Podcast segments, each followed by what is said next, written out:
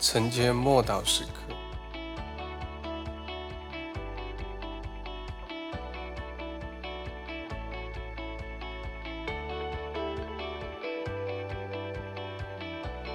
祷告的教会，《使徒行传》十二章第五节。于是彼得被囚在监里，教会却为他切切祷告神。教会的集体祷告是蛮有能力的。当众人同感一灵、同心合一，为同一件事情联合祷告的时候，什么事都有可能发生。因为耶稣已经应许，只要有两个人或三个人以上的聚集，奉他的名来祈求祷告，天父必垂听。因此，教会的祷告是蛮有能力的，只是我们常常不看重。启示的灵会确保教会用对的方式，为对的事情来代求代祷。使徒行传从头到尾都可以看到教会领袖遭受逼迫，保罗甚至多次被关进监牢，有的时间还非常的长。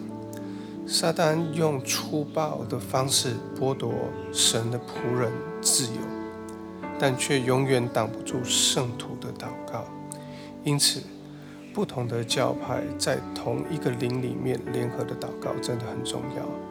祷告可以改变属灵的气氛，祷告可以阻止黑暗的势力，祷告可以阻止疫情的蔓延，祷告可以使神的国度扩展，祷告可以使人恢复胆量，祷告可以把人从地狱的爪牙中抢救出来。祷告的结果是天使奉命行动，而在这一处的经文里面，刚好描述到彼得被抓到监牢里面，而同时呢，在教会的祷告的里面成就了彼得被释放了，获得自由了。在使徒行传的四章二十三到三十一节，我们也读到，当门徒们同心合一祷告，当他们祷告的时候。同心合一非常重要。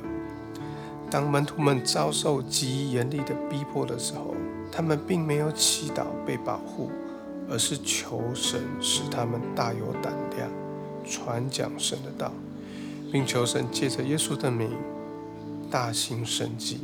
哪里有祷告，神的国度就在那里持续的扩张。在每一个牧者或每一个事工被扩展。或产生能力的背后，都有一支带导勇士所组成的军队。我们一起来祷告。主，我感谢你，在我们的教会中兴起带导的大军。主，求你来教导我们祷告，帮助我们积极来参与教会的祷告会。奉主耶稣基督的名祷告，阿门。